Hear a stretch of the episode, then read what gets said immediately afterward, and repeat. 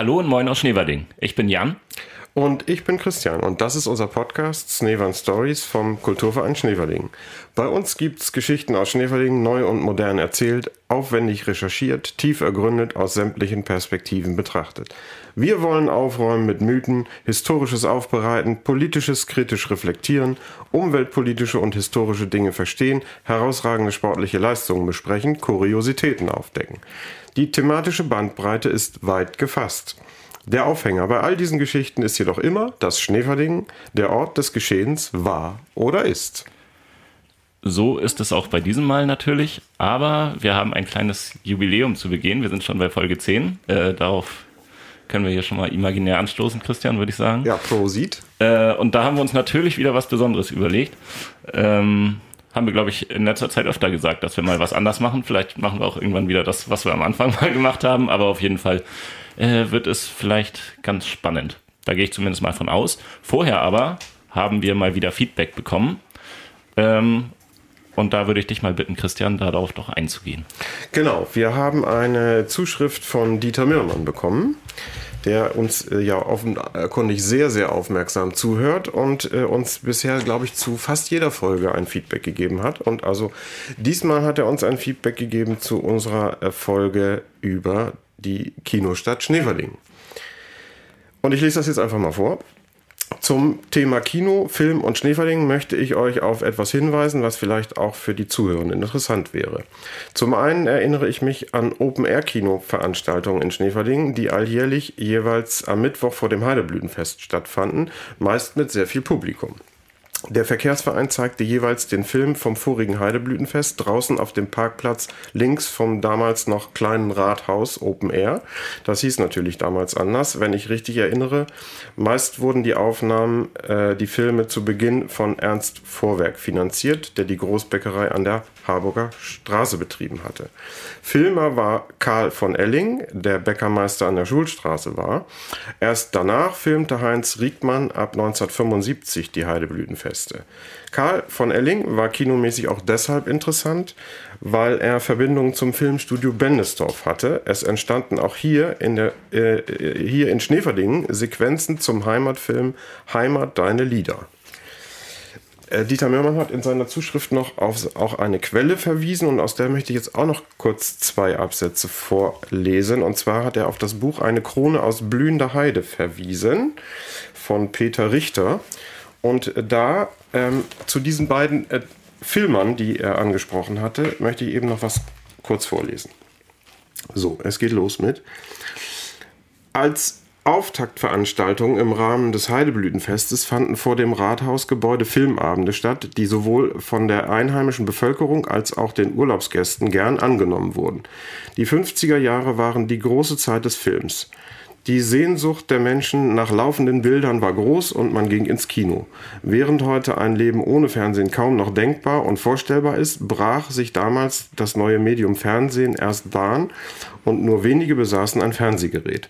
Seit Beginn der 50er Jahre hielt der 1913 in Schneverdingen geborene Bäckermeister Karl von Elling das Heideblütenfest im Film fest. Bis in die 80er Jahre hinein drehte der filmende Chronist, wie er bezeichnenderweise aufgrund seines Schaffens bezeichnet wird, auch zahlreiche eindrucksvolle Naturfilme und Filme, die den Aufbau und die Entwicklung des Ortes dokumentieren. Als Liebhaber und Kenner der Natur drehte er Filme, die eine heimische Tierwelt aufzeichnen, deren Artenvielfalt heute nicht mehr vorhanden ist. Im Ergebnis jahrelanger Arbeit entstand der beliebte Heimatfilm Allerlei am Weg ich fand. Mit seinem Hobby schuf Karl von Elling in drei Jahrzehnten eine umfangreiche kulturgeschichtlich und ortshistorisch wertvolle Bilddokumentation. Als Amateurfilmer erwarb sich der filmende Bäckermeister das nötige Wissen aus Fachbüchern, eigenen Versuchen und Überlegungen. Da in den Anfangsjahren seine 16 mm Filme ohne Ton waren, mussten Filmvorführungen kommentiert werden. Später entstanden zusätzlich Tonbandaufnahmen, die die Originalgeräusche synchron zum Bildstreifen abspielten. So, und jetzt noch einen kurzen Absatz zu Herrn Riekmann. Seit Mitte der 70er Jahre drehte der Amateurfilmer Heinz Riegmann über 50 Filme, in denen er wichtige Ereignisse aus der Entwicklung Schneverdings in Bild und Ton festhielt. Von 1975 bis 1994 drehte er mit seiner 8 mm Kamera 20 Farbtonfilme vom traditionellen Schneeverdinger Heideblütenfest und schuf damit eine lückenlose und wertvolle Dokumentation. Seine Filme berichten von den umfangreichen Vorbereitungen auf das Fest und geben einen Überblick über die Festzüge, die Festspiele im Höpen und die Krönung der Heidekönigin. So viel dazu. Ja, da sagen wir auf jeden Fall mal wieder vielen Dank für das Feedback und ja, herzlichen Dank. Äh, kommen jetzt aber zu unserem aktuellen Thema. Wie gerade schon angekündigt, äh, mal wieder eine besondere Folge. Und zwar ist es sonst ja so, dass wir entweder ein Thema ja hier zu zweit äh, aufbereiten oder auch mal Expertenstimmen gesammelt haben und die hier eingespielt haben. Heute ist es so, dass wir nicht nur zu zweit, nein, nicht nur zu dritt, äh, Andreas ist ja auch noch da, Entschuldigung Andreas, sondern sogar zu viert im Studio sitzen und einen Gast dabei haben und das ist Peter Lemke. Und da sage ich erstmal vielen Dank, dass du da bist und hallo Peter. Gerne, danke. Ähm, ja, Peter wohnt in Lünzen tatsächlich. Alleine das macht ihn natürlich schon mal zum Thema für unseren Podcast, aber das ist natürlich nicht das Einzige. Äh, dafür gibt es noch ein paar mehr Gründe. Und wenn es dir recht ist, Peter, dann würde ich jetzt erstmal, da du mir, äh, sage ich mal, die biografischen Grunddaten schon rübergeschickt hast, äh, einmal grob da durchgehen und äh, dich vorstellen. Und dann, falls jetzt irgendwas falsch ist oder nicht so ganz korrekt, dann natürlich jederzeit gerne reinspringen und sagen, äh, das stimmt so gar nicht. Da wäre nämlich die erste Info schon mal, dass du gebürtiger Soltauer bist. Und da war ich mir jetzt gar nicht sicher, ob ich damit richtig liege. Ja, in Soltau bin ich geboren, aber nur im Krankenhaus. Ich bin dann nach ein paar Tagen dann nach Lünzen gekommen und da bin ich tatsächlich aufgewachsen. 16 Jahre lang. Äh, das ist ja, ja, so war es bei mir tatsächlich auch. Von Soltau einmal nach Lünzen und dann lange Zeit da geblieben. Äh, genau. Und dann ging es äh, für Peter erstmal zum Physikstudium in Berlin und Hamburg. Ähm, 1980 äh, hat Peter Lemke dann promoviert und 1988 an der Uni Hamburg im Fach Meteorologie habilitiert. Äh, und am Max-Planck-Institut für Meteorologie, das ist aber ein schwieriges Wort, Meteorologie ähm, gearbeitet. Darauf folgte dann ein zwei Jahre langer Forschungsaufenthalt an der Princeton University äh, und seit 2001 war er dann Professor für Physik von Atmosphäre und Ozean an der Uni Bremen. Von 2006 bis zur Pensionierung 2014 war Peter Lemke dann Leiter des Fachbereichs Klimawissenschaften am Alfred Wegener Institut in Bremerhaven und ist aktuell Senior Advisor am Alfred Wegener Institut. Vielleicht kannst du da einmal kurz was zu sagen, was uns dieser Begriff sagt, Senior Advisor. Naja, ich äh, habe natürlich im Laufe der Zeit am Alfred Wegener Institut viele Erfahrungen gesammelt, die sowohl mit dem Institut als auch mit dem Thema Polar- und Klimaforschung zu tun haben. Und äh, mache jetzt immer noch im Auftrag vom Alfred Wegener Institut Vorträge, auch Vorlesungen. Noch äh, auf Helgoland haben wir ein Exzellenzzentrum, das von der Nippon Stiftung finanziert wird. Und dort haben wir zehn Studenten aus äh, dritte Weltländern, die äh, sozusagen vorbereitet werden für ja, Klima- und Meeresforschung ins, insgesamt. Nicht? Und dort halte ich zwei Wochen Blogvorlesungen im Jahr. Mhm. Okay, also letztendlich ist es auch sowas wie Advisor, hätte ich jetzt vermutet, eine beratende Tätigkeit. Kann ja, genau, das, so das ist eine beratende ja. Tätigkeit, nicht für verschiedene das Alfred Wegener Institut ist ja groß, hat über, weit über 1000 äh, Mitarbeiter und verschiedene Abteilungen nicht. Und da bin ich in der Klimaforschung geblieben und dann auch in der Küstenforschung. Mhm. Jetzt wissen wir natürlich auch, warum wir Peter ausgesucht haben für diese Folge, weil wir hier einen renommierten Wissenschaftler haben, den, der aus äh, Schneverding bzw. Linzen kommt. Äh, Genau, und da würde ich noch ein bisschen was hinzufügen. Und zwar habe ich einmal da das Thema Expeditionen. Und zwar äh, gab es da schon zehn mehrmonatige Polarexpeditionen mit dem deutschen Forschungseisbrecher Polarstern. Äh, davon sechs als Fahrtleiter. Ähm, Polarstern dürfte, glaube ich, jedem ein Begriff sein. Da gucke ich mal dich an, Christian. Hast du sicherlich auch schon von gehört? Habe ich schon von gehört, genau. Das ist schon mal gut. Ähm, Dazu kommen dann zahlreiche Auszeichnungen, die habe ich jetzt hier nicht alle aufgeführt. Ich hoffe, das ist auch für dich in Ordnung, Peter. Also ich kann einfach sagen, ich habe es mir durchgelesen und war beeindruckt, aber äh, soll jetzt auch nicht den Rahmen sprengen. Ähm, seit 35 Jahren bist du in zahlreichen internationalen Gremien im Bereich Klima- und Polarforschung vertreten, habe ich mir dann noch durchgelesen. Das ist so auch korrekt. Und äh, dann hatte ich hier noch ein, wie ich finde, besonders spannendes Thema. Äh, und da würde ich jetzt einfach mal Christian bitten, diesen kurzen Absatz vorzulesen, äh, damit wir da auch im Thema sind. Na, dann zeig doch mal. Für den vierten Sachstandsbericht des Intergovernmental Panel on Climate Change, IPCC, der 2007 veröffentlicht wurde, hat er das Kapitel 4 Observations, Snow, Ice and Frozen Ground der Working Group 1, The Physical Science Basis, koordiniert. Die Arbeit des IPCC wurde 2007 zusammen mit Al Gore mit dem Friedensnobelpreis geehrt. Für den fünften Sachstandsbericht der Working Group 1 der im September 2013 veröffentlicht wurde, war Lemke als Review-Editor für das Kapitel 4 und als Leitautor für die Technical Summary tätig. Genau, auch das hat mich mal wieder beeindruckt. Die Frage dazu folgt gleich.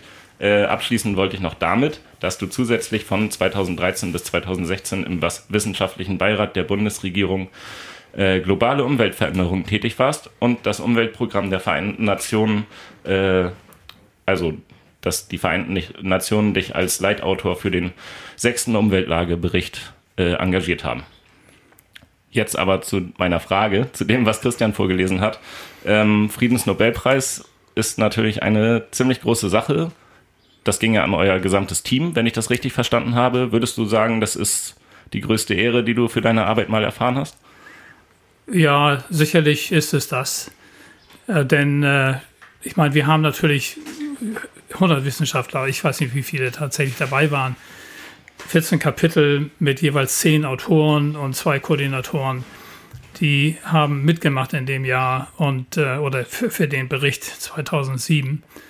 Und dafür gab es dann den Friedensnobelpreis. Nicht? Und ich habe zu Hause eine, eine, Urkunde an der Wand hängen.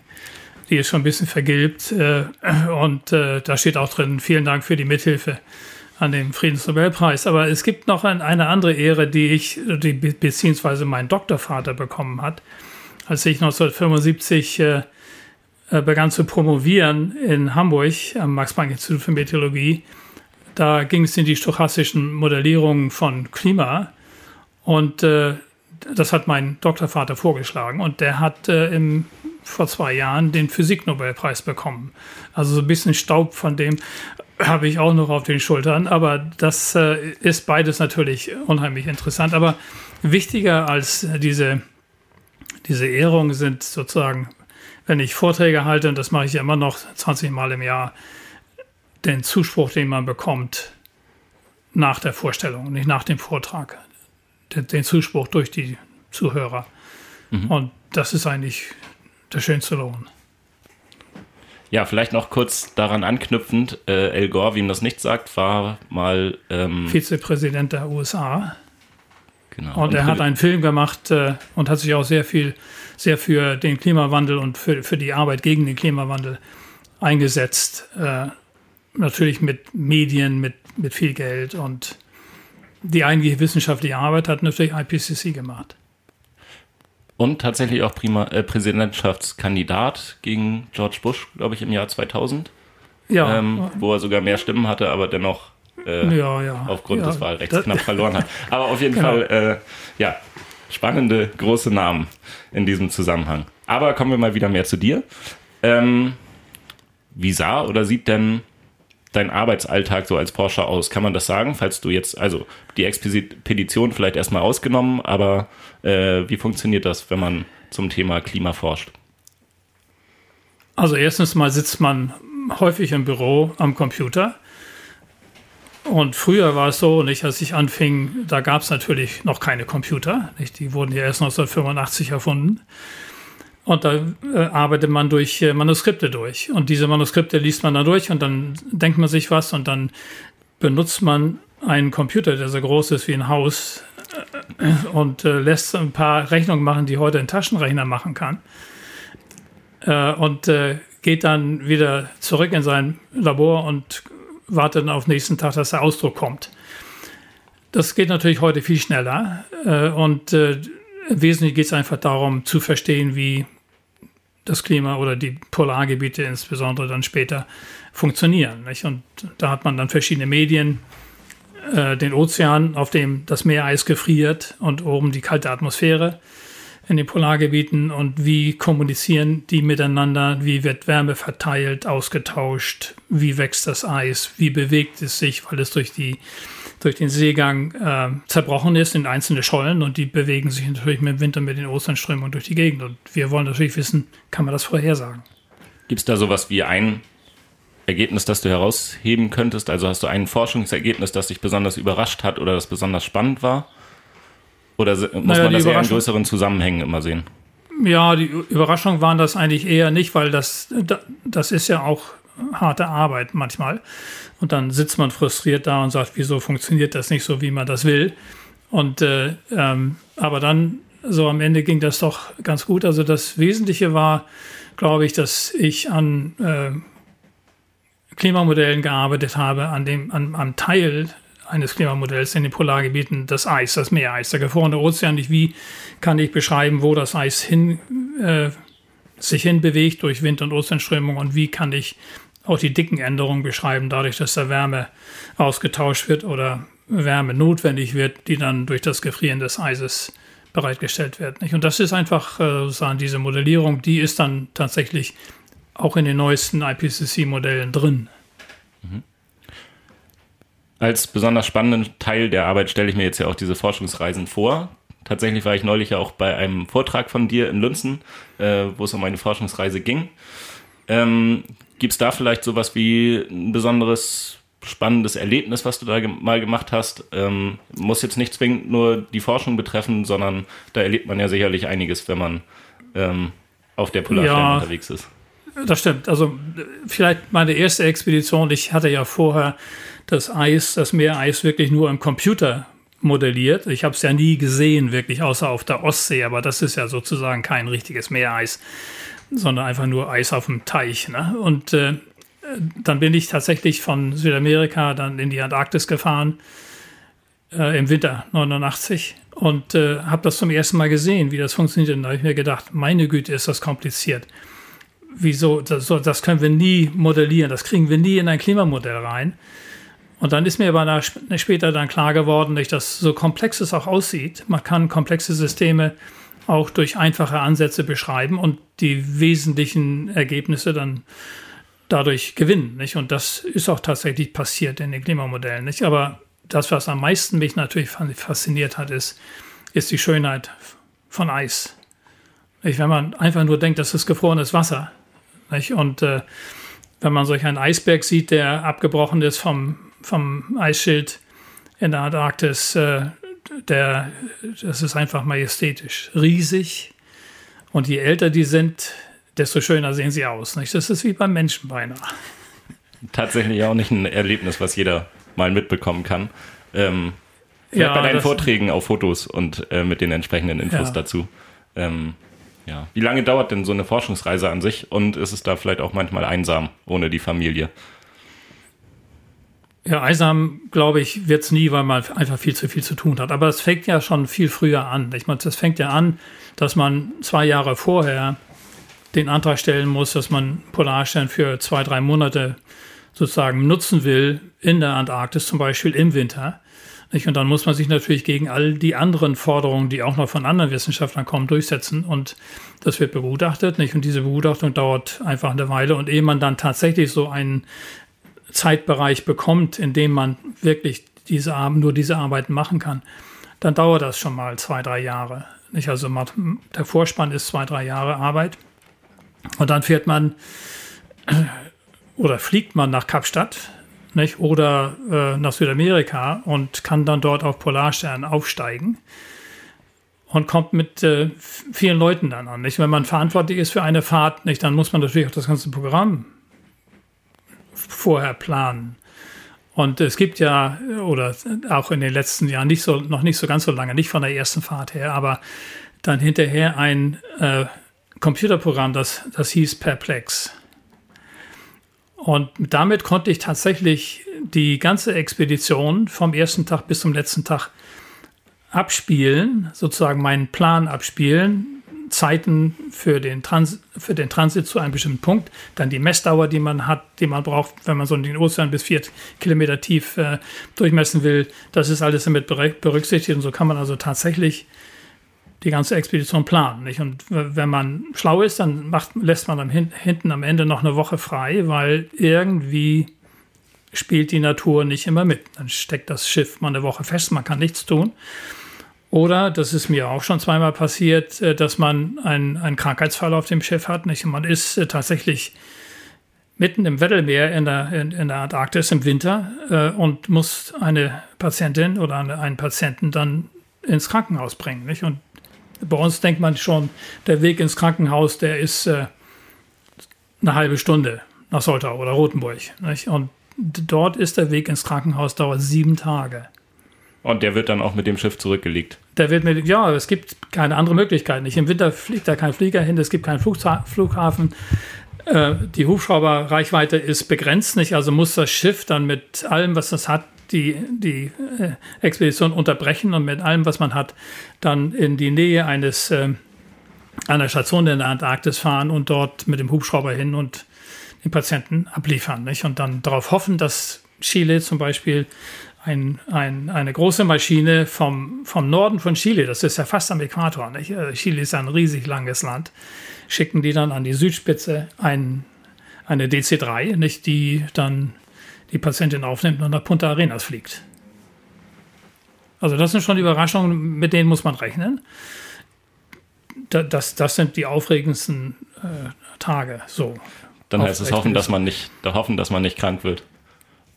Und, und eine warme Jacke einpacken vorher wahrscheinlich. Ja, da, also das, man kriegt ja tatsächlich äh, die Ausrüstung gestellt. Nicht? Man muss vorher, bevor man in die, auf die Expedition geht, ins Bekleidungslager gehen und, und verschiedene Jacken und, und Hosen und so weiter ausprobieren, Schuhe, Stiefel. Nicht? Und wenn man dann solch einen äh, roten Overall anhat und man fährt in die Antarktis, dann ist das ganz okay. Nicht? Da laufen ja nur Pinguine auf den Eisschollen rum.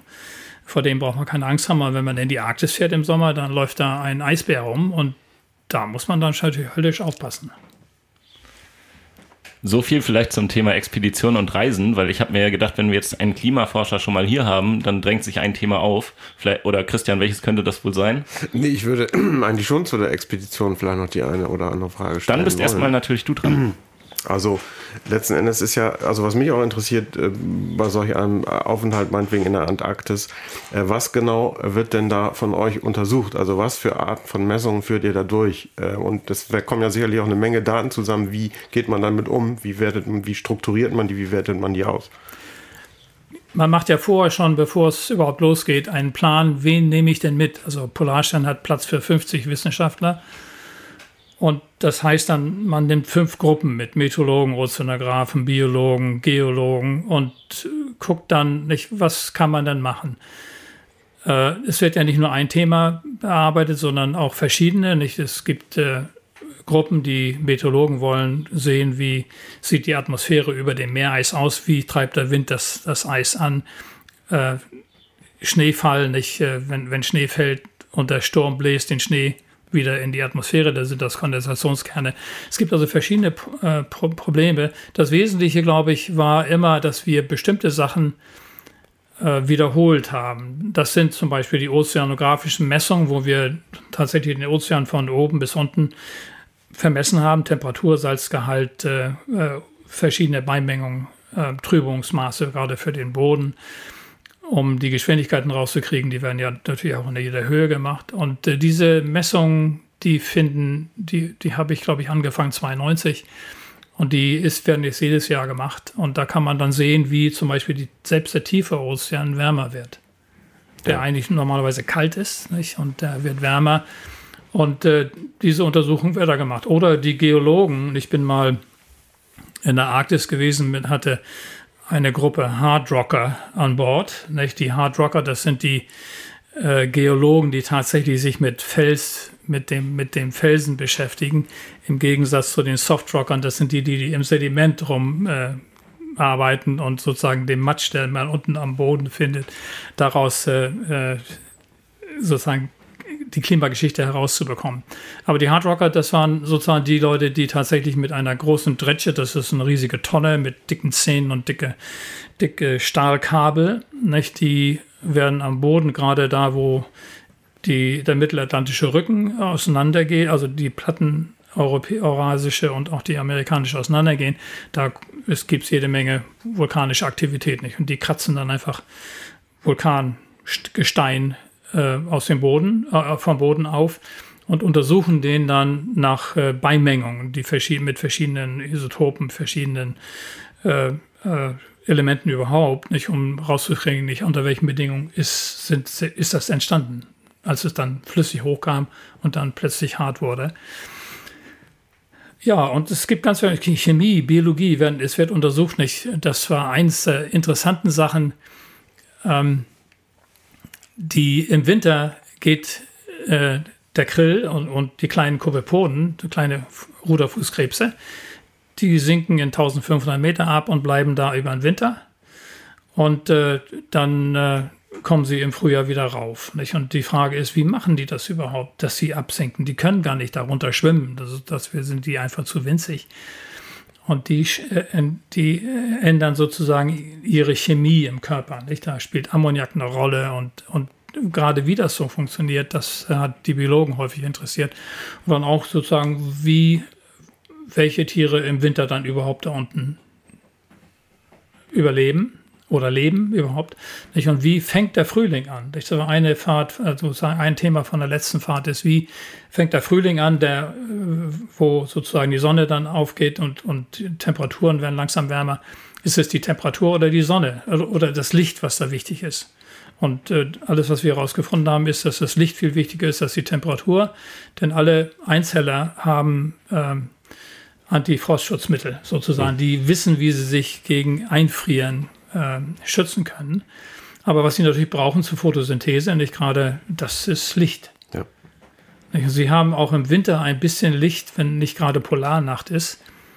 Äh, durch das Eis kommt immer so ein bisschen Restlicht durch, nicht? Aber sie sitzen dann natürlich dann auf Sparflamme. Und das Interessante ist, wie geht es dann los? Und wann geht es los? Nicht? Und das Licht war das einzige, nicht die Temperatur. Mhm. Ja, interessant. Sehr interessant. Und äh, dann habe ich noch eine ähm, Frage, die sich weniger mit der Forschung ähm, beschäftigt, sondern äh, du hattest eben gesagt, das kann dann auch mal passieren, wenn man mit der Polarstern dann unterwegs ist, dass die dann auch mal sich festsetzt im Eis oder wie auch immer. Was macht man da? Kann man da nur abwarten oder macht man da irgendwas etwas aktiv, um da wieder rauszukommen? Ja, aktiv, um da rauszukommen, das macht man eine Stunde lang oder zwei und dann gibt man einfach auf, weil man einfach zu viel Sprit verbraucht. Nicht, man kommt nicht vorwärts. Und das ist uns äh, schon mehrmals passiert, äh, wenn man in der Antarktis nach Süden an den Kontinent fährt. Nicht? Und dann hat man meistens Ostwind.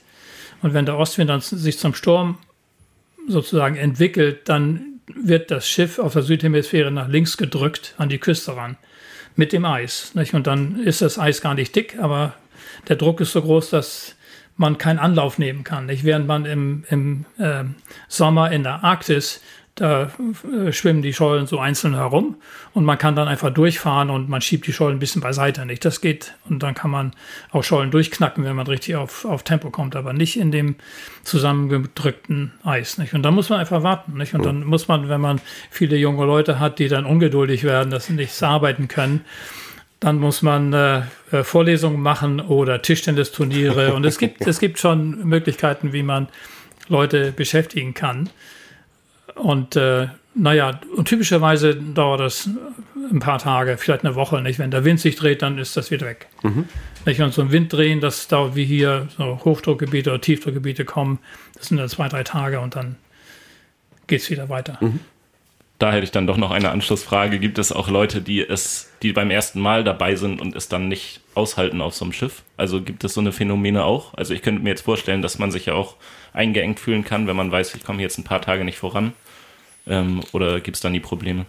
Nee, das, das gab es eigentlich nicht. Denn, denn das, was man machen, machen kann, das haben wir auch einmal gemacht, dass man einfach eine Bordzeitung macht. Ne? Dann haben verschiedene Gruppen zusammen einfach eine, eine Zeitung gemacht. Nicht? Und da gab es alle zwei, drei Tage eine neue Zeitung. Und bis die Woche dann um war, Da hat man gedacht, oh, das ist doch ganz interessant, machen wir es ruhig mal weiter. Nicht? Und dann gab es dann jede Woche mal so eine Zeitung und naja, äh, aber nein, es ist mir nicht passiert. Nicht? Das, das hängt auch sehr vom Fahrtleiter dann ab, wie er sozusagen seine Leute mit seinen Leuten umgeht. Nicht? Vor allen Dingen das Wichtigste ist ja, wenn äh, junge Wissenschaftler dann an Bord kommen, wie gehe ich mit der Mannschaft um? Nicht? Und dann kann man denen nur sagen, die Mannschaft macht alles, damit eure Expedition super wird. Nicht? Verärgert die nicht, nicht und benehmt euch hier wie zu Hause im Wohnzimmer und nicht äh, irgendwo wie auf dem Ta Tanzplatz oder sonst wo. Nicht? Und das äh, ist natürlich immer ganz wichtig. Mhm.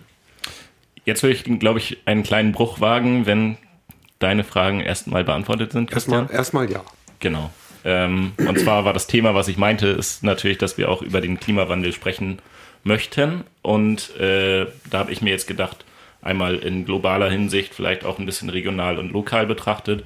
Und vielleicht sprechen wir auch mal ein wenig über Lösungsansätze, weil das zumindest für mich ein Thema war, was sich ja absolut aufgedrängt hat. Ne? Wenn man sich jetzt fragt, was können wir, was kann jeder Einzelne machen, um dem Thema zu begegnen.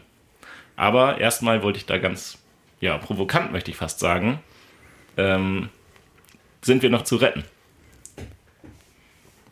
Ja, sicherlich sind wir zu retten. Die, die Frage ist, auf welchem Niveau. Nicht? Und äh, wenn man an die 1,5 Grad denkt, die in Paris ausgehandelt worden sind, dann äh, kann man schon die Vermutung haben, dass man das vielleicht nicht schafft. Denn das alles, was die Nationen vorgeschlagen haben, was sie tun, das landet bei drei Grad. Nein, nein, dass sie, was sie vorgeschlagen haben, dann landen sie bei zweieinhalb Grad. Wenn sie so weitermachen wie bisher, dann landen sie bei drei Grad, 3,5 oder so etwas. Und es hat sich schon etwas gebessert, nicht? aber sozusagen ist es ja noch einiges zu tun. Und wir sehen das ja in der Politik auch heute nicht, dass das alles sehr zögerlich ist. Und die 1,2 äh, haben wir ja schon beinahe, nicht? Und 1,5 ist nicht mehr so weit hin, global gesehen. Ne? Als globale Temperatur. Das heißt also für Deutschland, wir haben, wenn man das äh, aus den Beobachtungen vom Deutschen Wetterdienst raussieht, haben wir 1,7 äh, Erhöhung seit 1880 und die Welt insgesamt 1,2. Also wir sind, das liegt daran, dass wir ein bisschen weiter im Norden sind. Und je weiter man nach Norden geht, Nordnorwegen zum Beispiel hat, oder Spitzbergen hat schon drei, nicht? und äh, je weiter man nach Norden kommt, desto stärker wird die Erwärmung. Das liegt einfach daran, dass dort Schnee- und Eisflächen, weiße Schnee- und Eisflächen, die viel Sonnenlicht re reflektieren, kalte Luft produzieren, dass die schrumpfen nicht? und dann kommt etwas Dunkles zum Vorschein, der Ozean oder Land.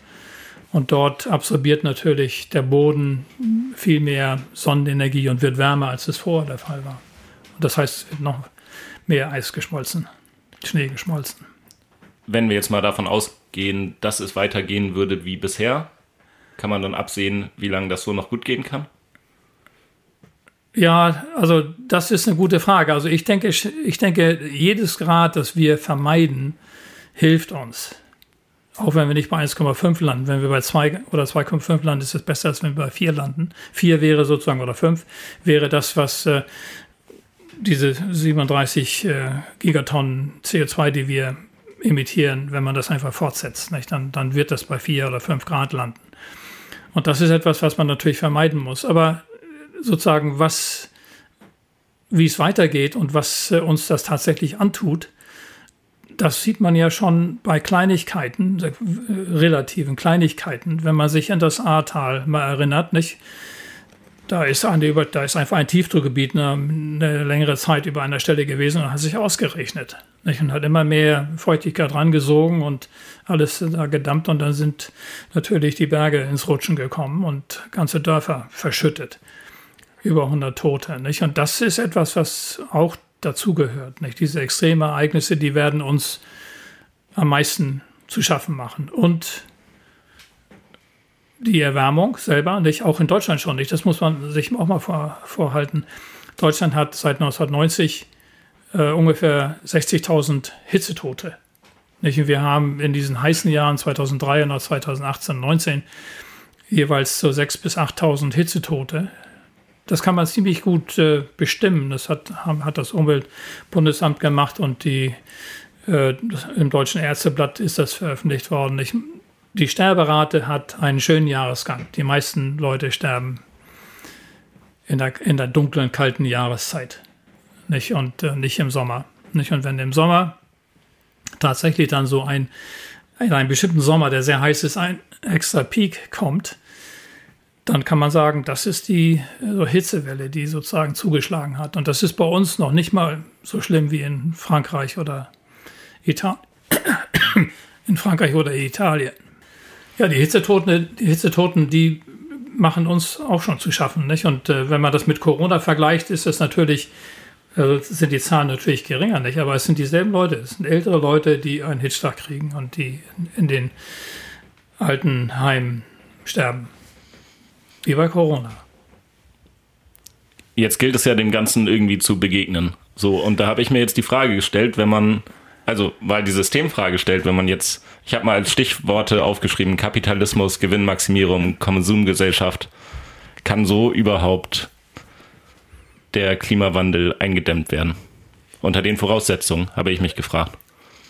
Also erst einmal kann man ja sagen, dass unser Luxus, unser gutes Leben hängt nur von der Nutzung von fossilen Brennstoffen ab. Mhm. Die CO2-Emissionen, die ja wirklich hoch gestiegen sind wie sonst was, viel schlimmer als der Übergang von einer Eiszeit zu einer Warmzeit. Das haben wir, das dauert 20.000 Jahre, nicht dieselbe Menge sozusagen haben wir in 50 Jahren geschafft. Und das ist unser Problem eigentlich nicht, dass wir einfach viel zu viel CO2 emittieren und äh, was wir natürlich brauchen, ist, dass wir auf die fossilen Brennstoffe verzichten. Nicht? Und wir haben aber schon so viel CO2 in die Atmosphäre gepustet, dass wir uns was überlegen müssen. Nicht? Wir können das natürlich auch nicht da lassen. Die Biosphäre wird das langsam einsammeln, aber es dauert 200, 300 Jahre. Also muss man jetzt schon anfangen, diese Energie ähm, Produktion umzustellen. Nicht? Und deswegen gibt es ja auch viele Windmühlen und, und Solarpanels und äh, Wasserkraft, nicht, die äh, schon geeignet sind, das, dem zu helfen. Nicht? Aber es ist natürlich noch viel zu wenig. Viel zu wenig. Und äh, das, was man natürlich machen muss, ist, dass man sozusagen diese Energieversorgung anders macht, dass man sein Leben, dass die, der Bürger sein Leben anders orientiert, nicht, dass er sozusagen kein Auto mehr fährt oder kein eigenes Auto mehr fahren muss unbedingt oder kein Verbrenner auf alle Fälle. Und äh, Häuser müssen anders gebaut werden. Nicht, auf Zement müssen wir verzichten, das ist ganz klar. Aber der größte Teil des unseres CO2-Fußabdrucks ist unser Konsum. Alles, was wir kaufen, nicht vom Hemd über den Computer, über das Fahrrad, das Auto, alles muss irgendwie hergestellt werden und das wird nicht mit äh, alternativen Energien hergestellt, bis jetzt nicht.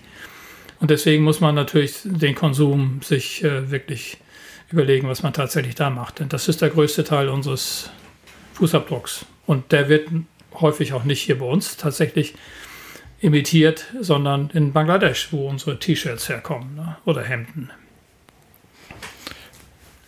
ich sag mal, auf die Lösung würde ich gleich gerne noch ein bisschen weiter eingehen, vielleicht aber erstmal noch zu den, also erstmal zu den Folgen vorab. Kann man auch was absehen, wenn man es jetzt mal lokal begrenzt oder regional und sagt, hier in Schneewerdingen oder im Heidekreis, was wären so, wenn es immer schlimmer wird, was wären so Phänomene, die dann auftreten könnten? Kann man das absehen? Also Schneeverdingen ist ja äh, sozusagen, wenn es hier mal ordentlich regnet, das Wasser läuft ziemlich schnell weg. Nicht? Es ist kein Tal, wo es sich sammeln kann in der Nähe. Und äh, die Küste ist auch so weit weg, dass der Meeresspiegelanstieg, der müsste schon tatsächlich 50 Meter betragen, jedenfalls in Lünzen. Nicht? Der Hahnberg ist immer noch 60, 70 Meter hoch. Und äh, selbst wenn alles Eis auf der Erde schmelzen würde, nicht, dann hätten wir vielleicht in Lünzen ein Strandgrundstück, Grundstück, Nordsee direkt vor der Tür.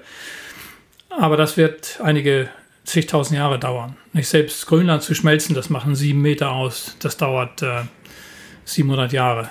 Nicht? Also äh, es ist eine lange Zeit. Aber das, was uns beschäftigen wird, ist natürlich die Dürre, die Trockenheit. Das haben wir schon in den letzten Sommern gehabt.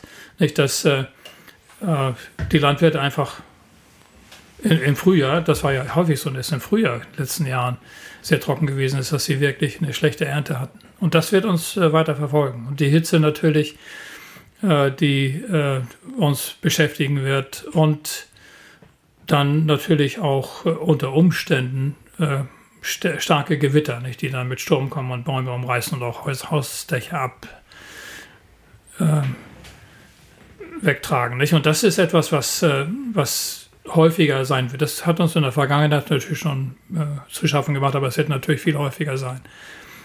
Das sind die lokalen Auswirkungen. Extreme Ereignisse, Hitze und äh, im Mittelgebirge Überschwemmungen. An der Küste natürlich der Meeresspiegelanstieg, denn man wird äh, vielleicht einen Meter für das nächste Jahrhundert oder bis zum Ende des Jahrhunderts sehen. Einen Meter schafft man noch mit Teichen. Aber viele Bereiche sind schon sowieso am Meeresniveau und dann muss man pumpen. Nicht? Und äh, äh, das ist ja so, dass wenn, wenn die Ebbe anfängt und das Wasser läuft ab, dann macht man die Siele auf und das Wasser läuft vom Land ins Meer. Nicht, wenn die Flut kommt, dann macht man die Siele zu. Nicht, aber der Regen kommt, die Flüsse kommen ja immer noch an. Und da muss man dann das über den Deich pumpen, ins Meer pumpen. Nicht? Und dieses Pumpen wird dann so teuer, dass der Kohl, den man dann auf, anbaut, einfach sich nicht mehr lohnt. Deswegen werden auf lange Sicht, und es wird auch salzig werden, nicht der Boden, weil das Wasser sinkt, sickert ja sozusagen unter dem Deich durch. Und äh, das heißt also, in der Nähe der Küste werden Landwirte langsam Land aufgeben müssen. Heißt ja in jedem Fall, wir kommen nicht drum rum, etwas zu tun, wobei es ja auch einige Menschen gibt, die jetzt behaupten, diesen ganzen menschengemachten Klimawandel würde es überhaupt nicht geben. Da, ich sehe dich schon grinsen, was würdest du so jemandem denn entgegnen? Oder kommst du sogar ab und zu in die Situation, dass du das tun musst? Naja, man muss ja nur in die Beobachtung reingucken. Nicht? Und äh, wenn man sieht, dass äh, zum Beispiel haben wir eine sehr gute Zeitreihe über den CO2-Gehalt der Atmosphäre, 800.000 Jahre lang aus dem Eis in der Antarktis. Nicht? Und dieser Eiskuchen, der ist entstanden aus Schnee. Nicht? Und äh, wenn Schnee aufeinander, und Schnee ist ja sehr fluffig, ist sehr viel Luft drin, nicht? Und wenn Schneeschichten sich übereinander stapeln im Laufe der Jahrtausende, dann wird also unten ein Teil der Luft, der alten Luft eingeschlossen. Und diese, das kann man tatsächlich äh, aus einem Eiskern, den man, so einen drei Kilometer langen Eiskern, den man aus der Antarktis gezogen hat, dann untersuchen. Und man sieht sehr schön acht äh, Eiszeiten. Äh, und man sieht, dass zwischen der Warmzeit und der Eiszeit der CO2-Gehalt zwischen 180 und 280 gependelt hat. Wir sind jetzt bei 420, 416 genau.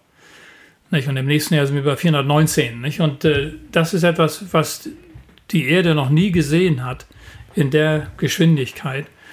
Und wir kommen dann also tatsächlich in eine, einen Bereich für äh, den CO2-Gehalt der Luft, der ungefähr 20 Millionen Jahre zurückreicht, wo wir tatsächlich dann kein Eis auf der Erde hatten. Das war diese Warmphase 50, vor 50 Millionen oder 60 Millionen Jahren. Und äh, da waren die Sauriere schon tot. Die sind ja durch den äh, Meteoriten, Meteoriteneinschlag vor Yucatan äh, dann und, äh, und die ganzen Nachfolgen schon umgekommen. Nicht? Und aber hinterher wurde es dann wieder warm und äh, diese Wärme, 10 Grad wärmer als heute, das haben nur wenig Menschen gab es damals noch nicht. Und äh, das auszuhalten, glaube ich, das würde uns nicht gut tun. Was meinst du, wer am ehesten in der Verantwortung steht, etwas zu tun? Ist es eher übergeordnet die Politik oder jeder Einzelne für dich? Ich glaube, das sind, sind beide. Das sind beide natürlich nicht. Und erstmal erst natürlich, äh, wir können schon die Politiker zwingen, dass sie umdenken. Die Politiker selbst denken nicht so schnell um. Nicht? Es gibt nur ganz wenige, die tatsächlich äh, die Gefahrenlage sehen. Man sieht ja heute immer noch an der Diskussion auch unserer jetzigen, jetzigen Regierung nicht, dass einige einfach sagen, naja, warten wir erstmal ab. Nicht? Und äh, das äh, Abwarten kostet Menschenleben hinterher. Nicht? Und deswegen sollte man sich schon überlegen, was man tut. Wir können also die Politiker zwingen, tatsächlich was zu tun. Und wir müssen einfach nur sehen, dass wir mit unserem Lebenswandel so nicht weitermachen können wie bisher. Nicht? Das, das äh, geht einfach nicht. Und das hat verschiedene Bereiche natürlich. Die Heizung natürlich auch nicht, aber die Heizung, das wird ja jetzt geändert, hoffentlich. Dass äh, die Heizung natürlich nicht nur aus Gas und Öl gemacht wird, äh, sondern aus alternativen Quellen auch kommt. Nicht? Und das wird sich, äh, das müssen wir in den nächsten 20, 30 Jahren tatsächlich hinkriegen.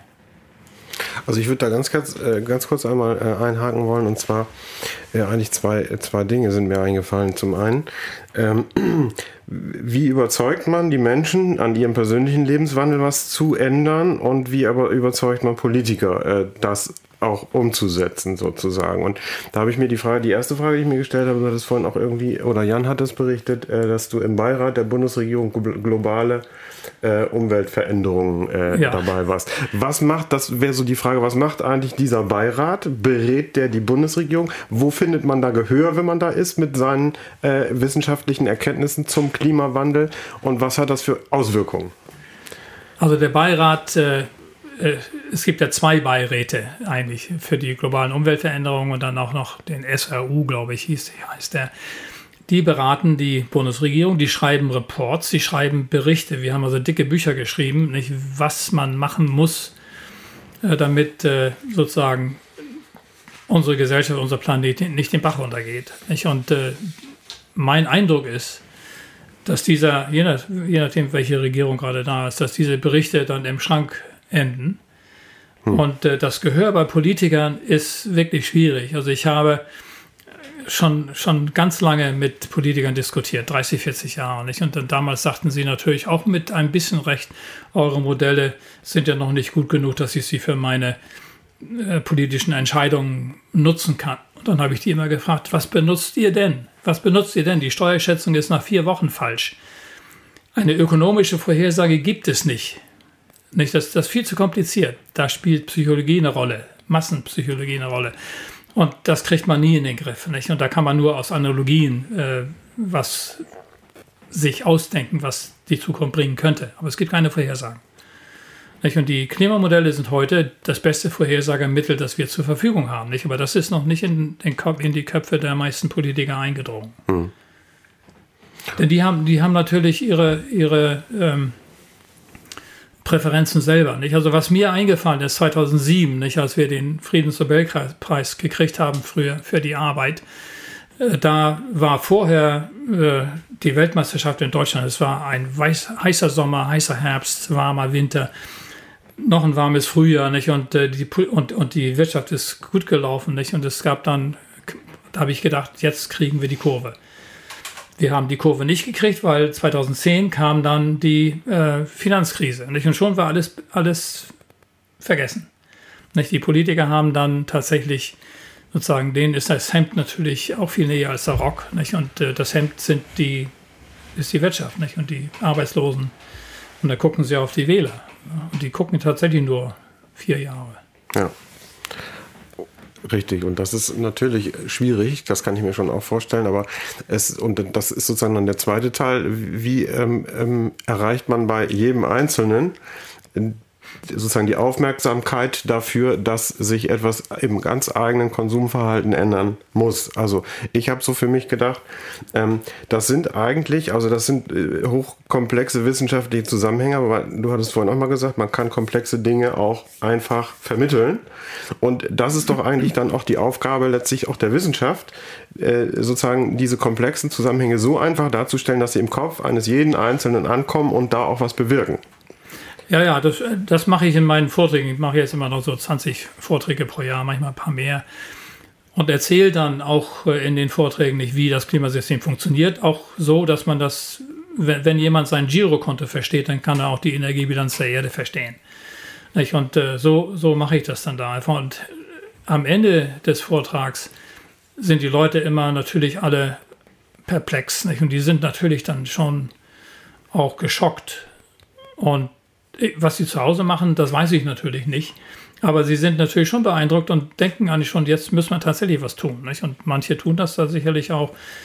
Bestimmt nicht alle, da bin ich davon überzeugt nicht. Aber es ist natürlich viel schwieriger, jemanden zu zeigen, nicht warum etwas nicht funktioniert und dass man äh, sozusagen Folgendes machen muss. Aber tatsächlich jemanden äh, sozusagen vom Sofa wegzukriegen und vom Fernseher und tatsächlich sein Leben zu ändern, nicht? das ist schwierig. Nicht? Das ist auch tatsächlich schwierig.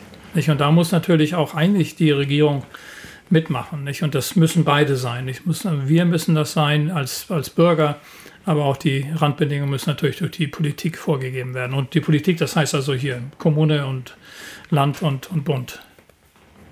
Da würde ich gerne direkt anschließen, wo du, äh, Christian hat es gerade schon angesprochen, sowas wie einfache oder leicht gut verständliche Antworten sind ja vielleicht interessant.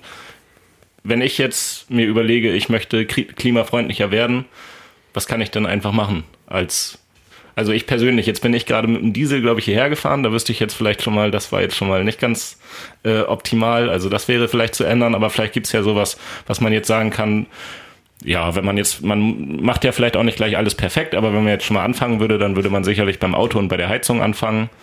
Ähm, ja, die, die Heizung runterdrehen. Also das Simpelste, was man machen kann, ist natürlich Energie sparen, da wo es wirklich geht, wo es einfach ist, mhm. nicht? dass man das Licht ausmacht, dass man die Heizung runterdreht und dass man das Fahrrad öfter mal benutzt. Nicht? Wir hätten mit Fahrrad herkommen können. Nicht? Das äh, wäre eine Möglichkeit gewesen.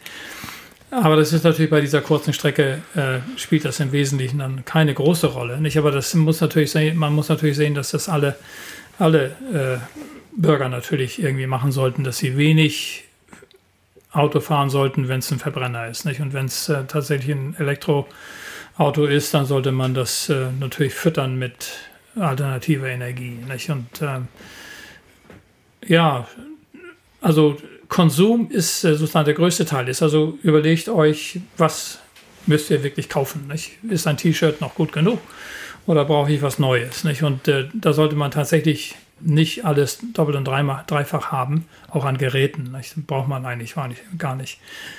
Dann das nächste ist Auto weniger benutzen. Ähm, die Heizung äh, natürlich, aber dann auch ähm, sozusagen das, was in den, in den Rathäusern passiert, nicht? Also die, da muss natürlich auch geheizt werden. Nicht? Wie viel brauche ich? Kann ich dann einfach die Heizung runterdrehen. Ja, und dann natürlich äh, Ernährung. Nicht? Äh, also wir brauchen sicherlich, es, es gab früher schon, die, die, diese Rechnung gab es schon ganz, ganz lange. Nicht? Man kann also Kalorien zum Essen durch Pflanzen erzeugen auf einer bestimmten Reihe. Nicht, wenn man das mit, mit äh, sozusagen Fleisch machen will, dann braucht man die, die zehnfache Menge, zehnfache Menge. Also man kann natürlich den Fleischkonsum reduzieren sich von Pflanzen ernähren, vorwiegend, nicht pflanzlich. Man muss natürlich nicht auf Fleisch verzichten. Nicht? Also wenn ich äh, Fleisch esse und ich denke, naja, in Argentinien laufen die ähm, Rinder darum, wo man keine Landwirtschaft machen kann, weil da einfach nur trockenes Gras wächst nicht? und die leben davon.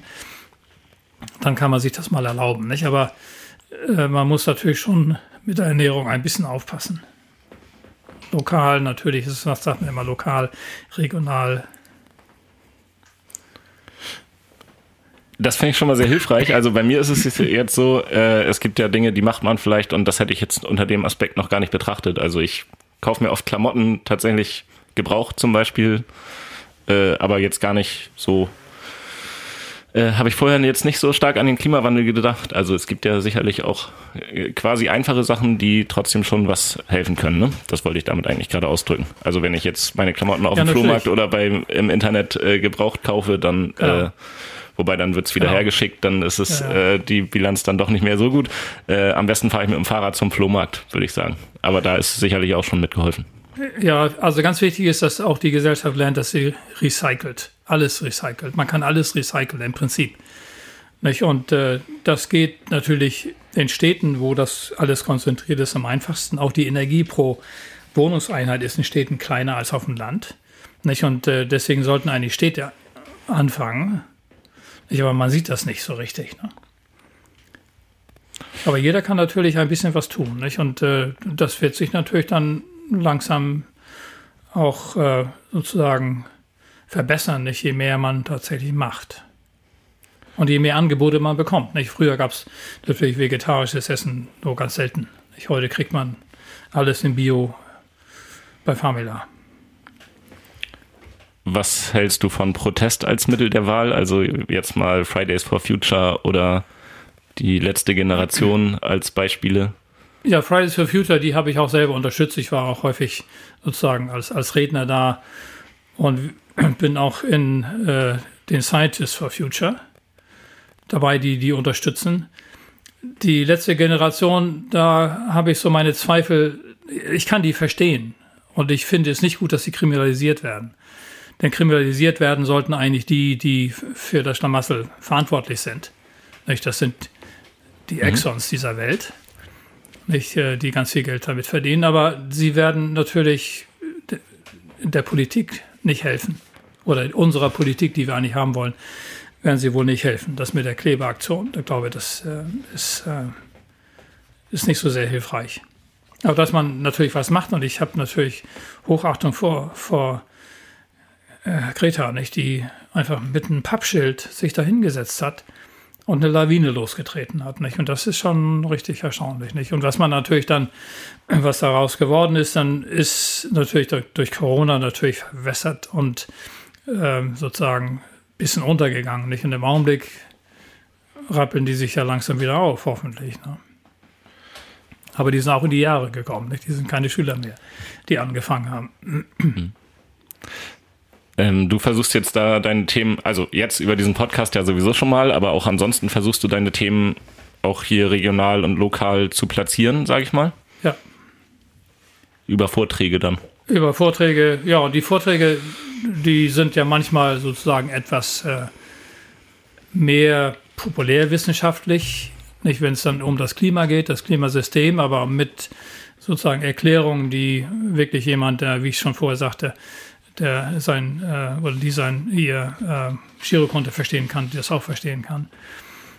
Aber häufig sind das ja natürlich auch Expeditionsbilder, nicht die Leute dann einfach fassen, aber die Expeditionsvorträge haben natürlich alle auch einen Klimateil da drin, so dass man sieht, nicht, dass die, die Schönheit der Polargebiete ist natürlich umwerfend, wenn man da selber mal hinfahren kann. Selbst wenn man Bilder sieht, ist das schon umwerfend. Aber das heißt natürlich, dass wir diese auch konservieren müssen. Nicht? Wir müssen also tatsächlich ähm, aufpassen, dass wir die nicht ganz verlieren. Ne? Und das hat natürlich auch für uns große Folgen, denn der Temperaturgegensatz zwischen Polargebiet und, und Tropen bestimmt unser Klima hier. Ne? Und wenn in den Polargebieten das wärmer wird, dann wird auch hier bei uns das Klima anders. Gibt es aktuell vielleicht, wenn jetzt jemand sich bei dir informieren möchte, einen Termin, wo du sagen könntest, da könnte man mal hinkommen, irgendwelche Vorträge, die schon feststehen? Ja, einer ist in Köln und, und, und einer ist in, in Bremerhaven, organisiert aber durch Gruppen, wo man, glaube ich, nicht so ohne weiteres in den Vortragssaal reinkommt. Das eine ist äh, so eine Energieagentur äh, in äh, Nordrhein-Westfalen und das andere sind die, die Deich, die heißen ja nicht mehr Deichgrafen, Deichrichter heißen die ja jetzt äh, in Bremerhaven nicht, die einfach was über Meeresspiegel und so wissen wollen. Nicht? Und das ist auch eine Gruppe, die kommt ins Klimahaus und dort erzähle erzähl ich was. Aber hier in der Nähe nicht, nein. Aber ist ja ist noch Zeit da. Man kann das ja nochmal machen. Genau, also in Lünzen wird sicherlich nochmal hin und wieder ein Vortrag ja, kommen, da gehe ich jetzt einfach mal von aus. Genau, in Lünzen gibt es einen, einen Vortrag irgendwann im Herbst. Äh, und das war, glaube ich, tatsächlich äh, der Klimabericht, der jetzt gerade zu Ende rausgekommen ist, der letzte. Und äh, dann im nächsten März wird es noch eine Expeditionsfolge geben. Ja, diese Steilvorlage muss ich jetzt natürlich nutzen und damit kommen wir zu unserem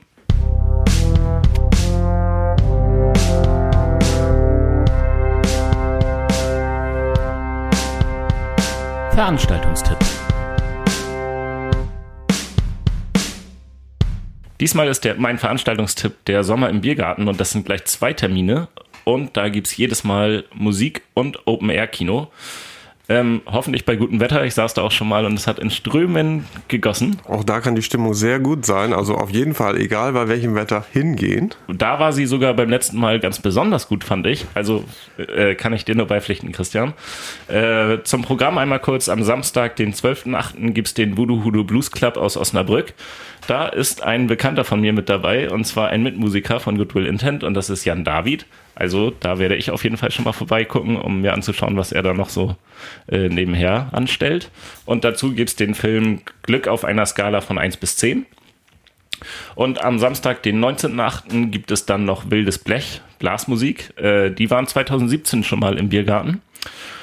Äh, da habe ich mir mal rausgeschrieben, was äh, die Beschreibung ist und die nennt sich Statt gängiger Literatur schreibt Benjamin Faber, der musikalische Leiter, seinen Musikern Bearbeitungen von Rock- und Metal-Songs von Rammstein über Scorpions bis zu Toto auf den Leib beziehungsweise die Instrumente. Fand ich jetzt auch sehr spannend, gucke ich dann, denke ich mal, auch vorbei. Denn danach gibt's den Film Rabie Kurnatz gegen George W. Bush. Habe ich schon mal was von gehört. Geht, glaube ich, um äh, die Mutter von Murat Kurnatz, der in Guantanamo, meine ich, äh, inhaftiert war. Und das fand ich doch sehr spannend. Also werde ich auch dem Ganzen mal einen Besuch abstatten. Lohnt sich auf jeden Fall. Den Film habe ich gesehen. Äh, kann man sich gerne anschauen. Sehr gut, dann unbedingt hin da, würde ich sagen. Und das war's auch schon wieder mit unserem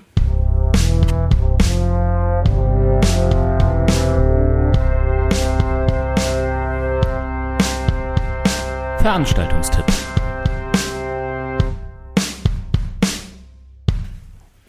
Ja, und damit steigen wir wieder ein in das Gespräch mit Peter. Und äh, jetzt haben wir ja darüber gesprochen, du gibst dein, du vermittelst dein Wissen an äh, andere weiter. Also ähm, wann würdest du vielleicht sagen oder zufrieden sein und sagen, meine Arbeit, die ich jetzt über die Jahre geleistet habe, äh, die hat sich gelohnt? Ja, das ist eine gute Frage. Also ich denke schon, sie hat sich gelohnt, natürlich, aber sie ist ja nicht zu Ende. Nicht? Und äh, deswegen, ich kann mir nicht vorstellen, dass ich mich irgendwann mal auf das Sofa setze und sage, jetzt reicht's. Und deswegen wird das immer weitergehen, weil ich auch noch selber verstehen möchte, was ist denn wirklich neu? Nicht? Wie kommt man diesem System auf die Spur? Nicht? Und wie ist die Erde tatsächlich gemacht? Das wird mich noch, schon noch beschäftigen. Ne? Heißt das gleichzeitig, dass du das Ganze weniger als Arbeit verstehst, sondern vielleicht auch eher als Berufung? Oder gibt es auch durchaus äh, Momente, wo es sich also stark nach Arbeit anfühlt? Ich habe, ich habe oft, oft gesagt, nicht, wenn Leute gefragt haben, was ich dann wirklich so mache, sage ich gesagt, ja, ich habe eigentlich äh, ein Hobby, für das ich bezahlt werde. Nicht? Und ähm, natürlich ist das inzwischen auch eine Berufung geworden. Es, hat aber eine lange äh, Geschichte, denn äh, ich habe Physik studiert, äh, mich mit Superleitung beschäftigt und danach habe ich mich gefragt, nicht, was machst du denn jetzt wirklich? Gehst du in die Industrie nicht? Und dann habe ich auch daran gedacht, ich könnte ja mal noch Medizin studieren. Ich hatte in Berlin Praktikum, medizinisches Physikpraktikum mal gemacht. Und das fand ich auch interessant. Und dann war aber sozusagen der die Vorstellung, nicht, wenn ich kein guter Arzt werde, das ist Mist. Ein schlechter Physiker verdient einfach weniger Geld. Nicht? Und äh, deswegen war das sozusagen schon auch so ein bisschen die Klimaforschung. Nicht? Ich bin ja sozusagen dann Arzt geworden für den ganzen Planeten und nicht für einzelne Menschen. Nicht? Und, ähm, aber es ist in der Tat eine Berufung. Nicht? Die die rührt einfach aus den 68er Jahren her, nicht, dass man irgendwas Vernünftiges für die Menschheit machen wollte. Arzt für den Planeten habe ich mir jetzt gleich mal mitgeschrieben. Äh, das finde ich eine schöne Bezeichnung. Die vielleicht wird das sogar unser Folgentitel. Schauen wir mal. Christian, was hast du noch auf dem Zettel? Äh, ich ähm, habe mich das auch, das war eine meiner Fragen. Wie, äh, wie kommt man, wenn man im Prinzip mit, mit dem Physikstudium angefangen hat, wie kommt man dann, ich meine, das ist äh, ja sozusagen, also es gehört alles dazu, aber wie kommt man dann dazu, äh, Stichwort Supraleitung war eben gerade äh, gefallen, wie kommt man dann dazu zu sagen, so ich gehe aufs Klima los oder ich beschäftige mich mit Meteorologie oder sowas. Äh, das ist ja jetzt vielleicht nicht der nächst, nächstliegende, das nächstliegende Thema, wenn man, Nein. also wenn ich mir jetzt vorstelle, ich hätte Physik studiert, dann wäre das, glaube ich, nicht mein erster Ansatz gewesen.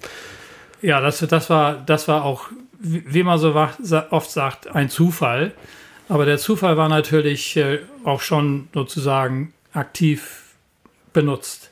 Ich bin, äh, nachdem ich mein Diplom hatte, einfach im, in der Jungwirtsstraße in Hamburg im Physikgebäude die Treppe runtergegangen ein, eines Abends und da standen zwei Leute, ein Professor und ein, einer von seinen Mitarbeitern und er sagte, ja, hier, äh, da gibt es ein neues Institut, das Max-Planck-Institut für Meteorologie, die suchen Physiker für die Klimaforschung.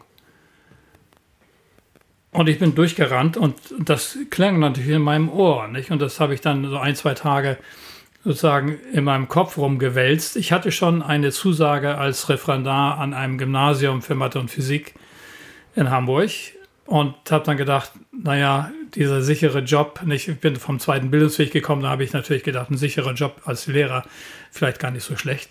Aber dann habe ich gesagt, da bin ich hingegangen und habe äh, Interview gemacht mit dem, das heißt, ich wurde interviewt von meinem späteren Doktorvater. Und dann war das ganz klar, nicht, dass ich in die Klimaforschung gehen wollte. Nicht? Und er hat mich dann sehr unterstützt und dann ist natürlich aus der Klimaforschung auch Polarforschung geworden. Da sind Expeditionen gekommen und ich bin in der ganzen Welt rumgekommen. Das war natürlich schon interessant. Und das habe ich natürlich nie bereut hinterher. Nicht? Und äh, so, aber so ein bisschen Berufung, dass man das Wissen weitergibt, nicht? Das, hab, das, das war von Anfang an schon da. Hm, ja, spannend. Und dann ist mir noch eine Sache durch den Kopf gegangen, so in der letzten Stunde, in der wir hier, in der ich hier so auch gelauscht habe, ist jetzt nochmal wieder ein bisschen zum Thema CO2. Und zwar ähm, der CO2-Anteil in der Luft, der in Kaltzeiten niedrig war und in Warmzeiten hoch und dann über Zeiträume von 20.000 Jahren, habe ich so mitgenommen, sich dann eben verändert von niedrig mhm. zu hoch und jetzt in 60 Jahren eben extrem hoch, sozusagen in einem sehr kurzen Zeitraum sehr hoch. Weiß man etwas darüber, wie ähm, sich denn, wenn man ein, in einer Warmzeit einen hohen CO2-Anteil in der Luft hatte, äh, wie das dazu gekommen ist, dass der auch wieder abgesunken ist. Also der, der Hintergrund ist, kann man daraus irgendetwas lernen, was einem auch noch aktiv hilft, sozusagen unabhängig davon, dass man weniger CO2 aktiv produziert und in die Atmosphäre pustet, noch etwas tun, womit man den bestehenden CO2-Anteil in der Luft sozusagen reduzieren kann aktiv. Ja, aktiv reduzieren ist schwierig, nicht? Aber die Natur macht das natürlich über lange Zeiträume. Und das liegt dann einfach daran, dass äh, in einem warmen, ähm, in einer, einer, warmen Zeit, nicht da ist der Ozean auch warm und, der, und warmes Wasser kann weniger CO2 speichern. Das spult das wieder raus. Das kann man mit einer Selterflasche ja probieren und die einfach mal heiß machen. Dann sieht man, wie das rauskommt. Und äh, dann in den Eiszeiten wurde der Ozean kalt und kaltes Wasser kann natürlich mehr CO2 aufnehmen. Und dann hat natürlich, ist natürlich die Senke, die Ozeansenke viel größer. Und äh, aber das sozusagen die Zeiträume, äh, das schaffen wir natürlich überhaupt gar nicht. nicht? Und äh, wenn man das maschinell, es gibt ja zurzeit so kleine Fabriken, nicht, die also schon klein sind hier nicht, schon größere Gebäude die versuchen CO2 aus der Atmosphäre rauszuholen und die in Island zum Beispiel unten im im Basalt irgendwo äh, eine Verbindung eingehen zu lassen, sodass sie für ewig dann gespeichert werden. Aber das ist natürlich alles sehr, sehr teuer, denn CO2 entsteht ja durch die Verbrennung und bei der Verbrennung wird ganz viel Energie frei. Deswegen heizen wir ja mit Gas. Nicht? Und diese Energie muss man, wenn man CO2 wirklich wieder äh, sozusagen aufspalten will, muss man diese gleiche Energie wieder reinstecken. Mhm. Und das haben wir einfach nicht. Ja. Das geht nicht, nicht. Und deswegen ist es wichtig, dass man sofort aufhört, CO2 zu produzieren. Und man muss natürlich auf lange Sicht auch CO2 wieder aus der Atmosphäre rausholen. Das macht die Natur von alleine, aber es dauert 300, 400 Jahre und das mhm. ist einfach zu lange. Und äh, deswegen ist die Frage nicht, wie, wie kriegen wir das hin? Nicht? Und es gibt einige technische Möglichkeiten, aber die kosten alle ganz viel Energie. Mhm. Aber man kann, man kann die Energie natürlich aus der Sonne nehmen. Nicht nur eine Zahl, nicht die, damit äh, kann jeder sozusagen seinen Nachbarn beeindrucken. Nicht der Golfstrom, der äh, vor der Küste von Nordamerika sozusagen äh, nach Europa rüberkommt, nicht dort, wo er den Kontinent verlässt, da transportiert er ein Petawatt. Und dann denkt man, ein Petawatt, was ist das? 10 hoch 15, viel zu, kann man sich nicht vorstellen. Das ist die Energieleistung von einer Million Kernkraftwerken. Das kann man sich merken. Das weiß man, was das ist. Eine Million Kernkraftwerke. Braucht die Menschheit nie. Und das kommt alles durch die Sonne. Und äh, wenn wir das ein bisschen besser nutzen könnten, dann wäre das einfach. Ja. Und das Problem wäre gelöst. Ja, ja Wahnsinn. Darf ich noch einen? Eine Frage Aber immer, Christian. Eine Frage habe ich nämlich noch zu, äh, zum Stichwort Heizung. Ähm, es ist ja also ich sag mal, man versteht ja auch das, was die Bundesregierung hier bei uns derzeit eben versucht anzuschieben.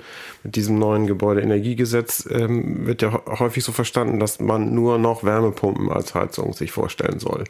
Ähm, ist das so? Gibt es andere Heizsysteme, die genauso äh, sozusagen klimaneutral sein könnten wie Wärmepumpen?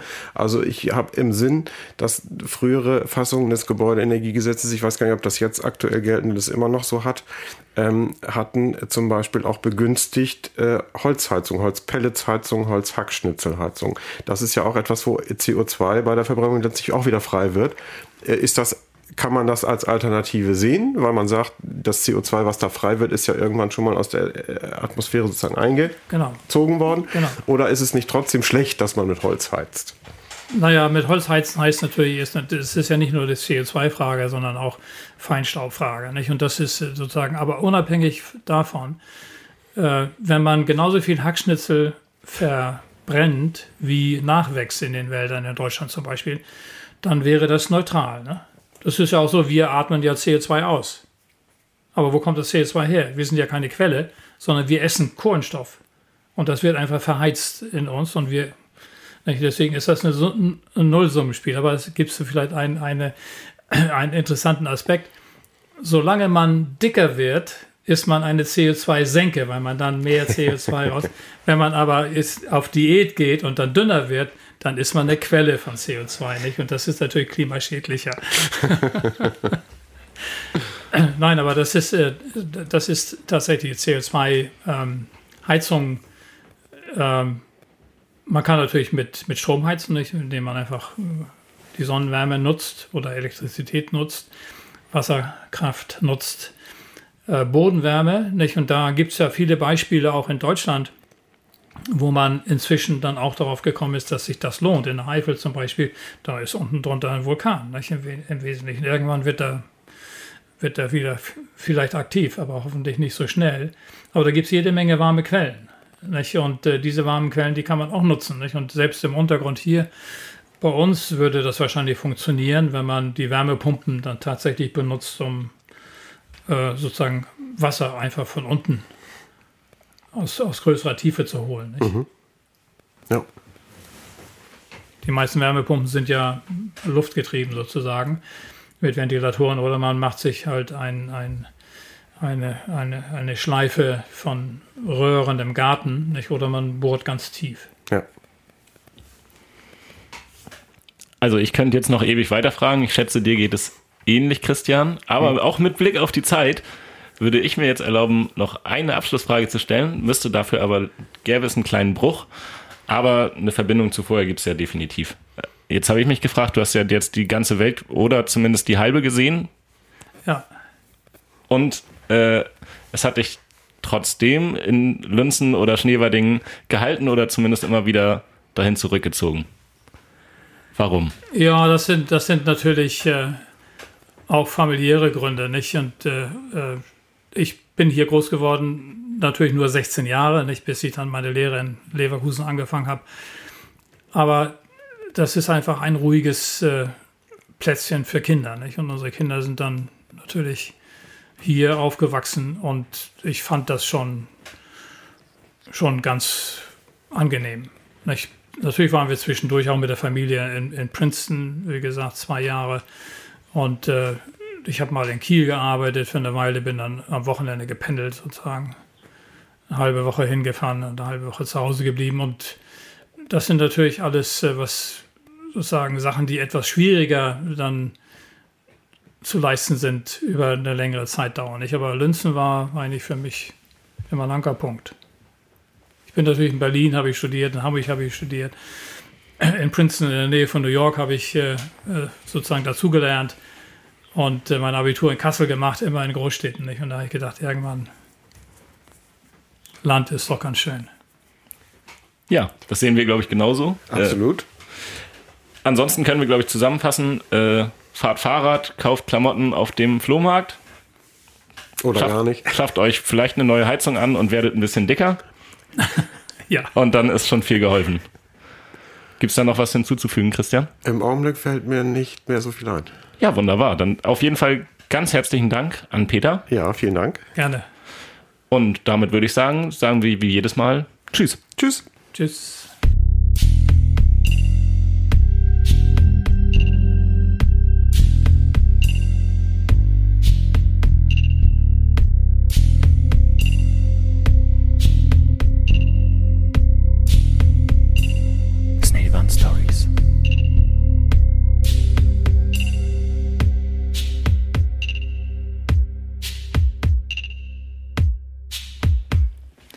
Ach ja, eins noch. Das hier ist unsere letzte Folge vor der Sommerpause. Ähm, wir sind im Juli und August ja, machen wir einfach mal Urlaub, würde ich sagen. Und dann sind wir in aller Frische im September wieder für euch da.